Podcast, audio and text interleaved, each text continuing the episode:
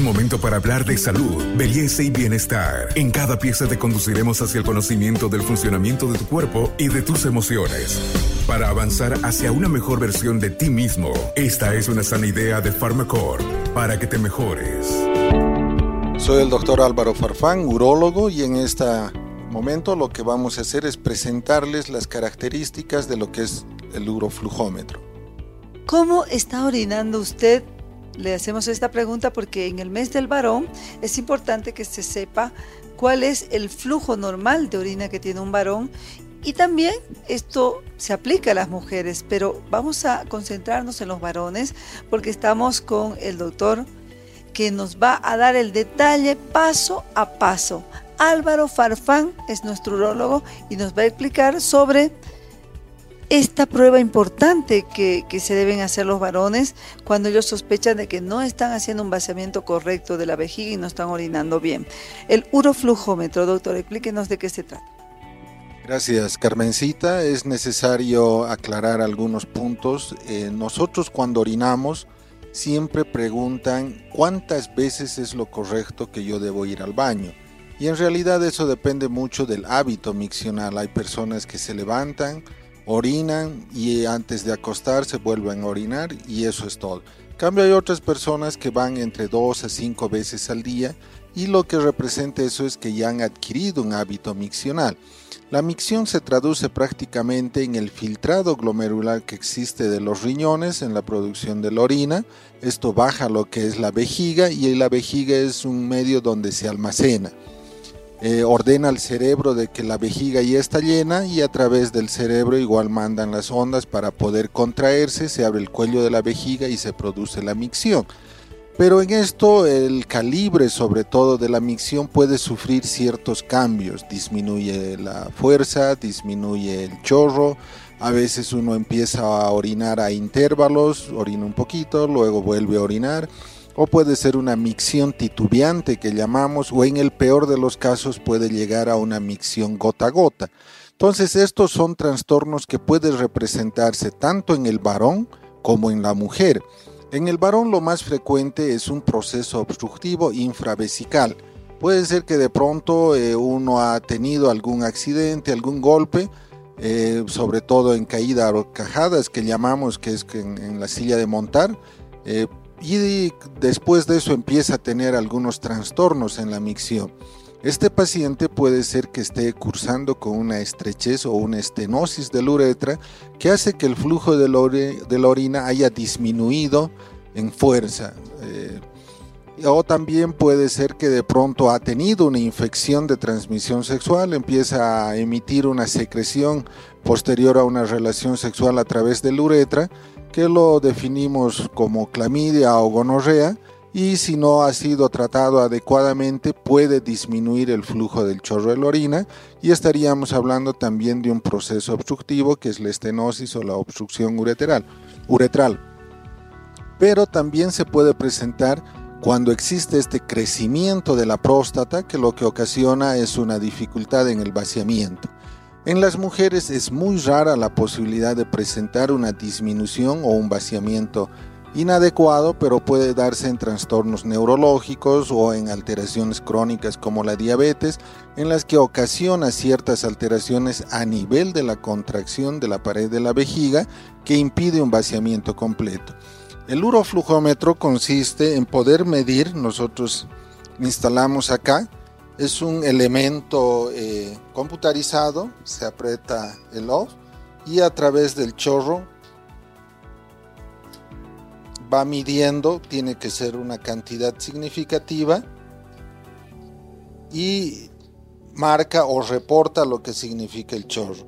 Entonces es traducido por una curva que lo que va a medir es justamente si hay o no hay eh, un buen vaciamiento. Cuando está por debajo de 10 hablamos de que no está obstruido y cuando la curva supera el 10 decimos de que la micción es normal. Este podcast es una sana idea de Pharmacorp. Como esto mide, doctor, el volumen, la velocidad, el tiempo, ¿cuáles son los parámetros normales y cuándo nos debe llamar la atención? Eh, generalmente esta es una prueba complementaria para lo que nosotros hacemos el análisis o la anamnesis. Cuando el paciente viene a la consulta siempre hacemos un interrogatorio, eh, cómo está orinando, el tiempo, desde cuándo ha tenido estas alteraciones y sobre todo las causas, si ha sufrido un golpe, le han colocado una sonda o de pronto ha sido progresivo relacionado a la edad. Personas mayores de 45, 50 años pueden tener alteraciones o trastornos en la micción y lo que hacemos es complementar en relación a la anamnesis o al interrogatorio que se realiza y poder determinar si el vaciamiento es el adecuado a través de esta uroflujometría y si está o no está obstruido el paciente. Quiere decir que eh, ¿Es una sola prueba la que permite tener esta información o son varias sesiones, doctor? Eh, la de diagnóstico es una sola prueba. Nosotros determinamos correlacionando con la clínica y la ecografía o en algunos casos algún método imagenológico como la tomografía o la cistografía o la uretrocistografía o la uretrografía retrógrada, que son estudios con contrastes radiológicos y de esa manera iniciamos un tratamiento. Una vez que hemos hecho el tratamiento, este método o esta uroflujometría también nos sirve para hacer el seguimiento y poder determinar si el tratamiento es el adecuado o lo que estamos realizando es eh, satisfactorio para el paciente.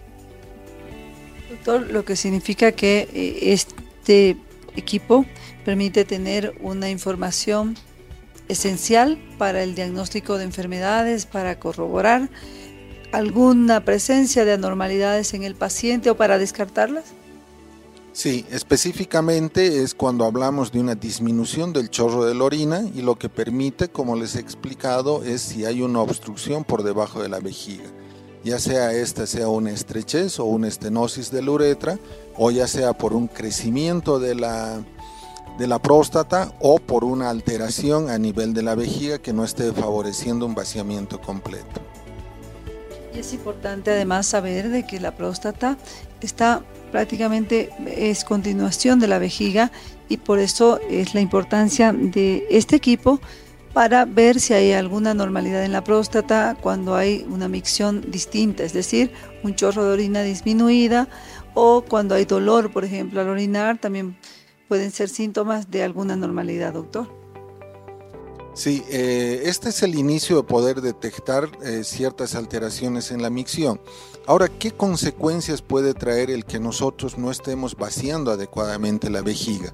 Si bien hemos hablado de que hay un proceso obstructivo, la vejiga como es un músculo, empieza a sentir o a sufrir ciertos cambios en relación a tratar de vencer ese obstáculo. En un principio se va a engrosar la pared de la vejiga teniendo una fase de compensación, pero posteriormente esta vejiga se va o esta pared se va a adelgazar eh, sufriendo una hipotonía. Eh, las fibras son más delgadas y el vaciamiento o el proceso de contracción está disminuido, por lo tanto no vacía completamente y esa orina puede refluir a los riñones.